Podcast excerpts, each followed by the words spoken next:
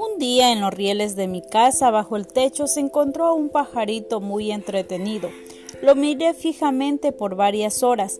Él se iba y volvía y consigo traía una pajita. Había estado creando su nidito. Al cabo de dos días terminó su nido y después de eso a diario ponía sus huevitos.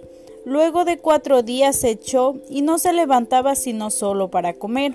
Así transcurrieron varios días hasta que por fin salieron los pichones, muy cabezones y con poco plumaje. Su madre les alimentaba diario, y cuando ya estaban emplumados empezaron a practicar su vuelo en el mismo nido. Se alzaban no más de 7 centímetros hacia arriba, hasta que dominaron su vuelo y echaron a volar, y se fueron, dejándome el nido en mi casa.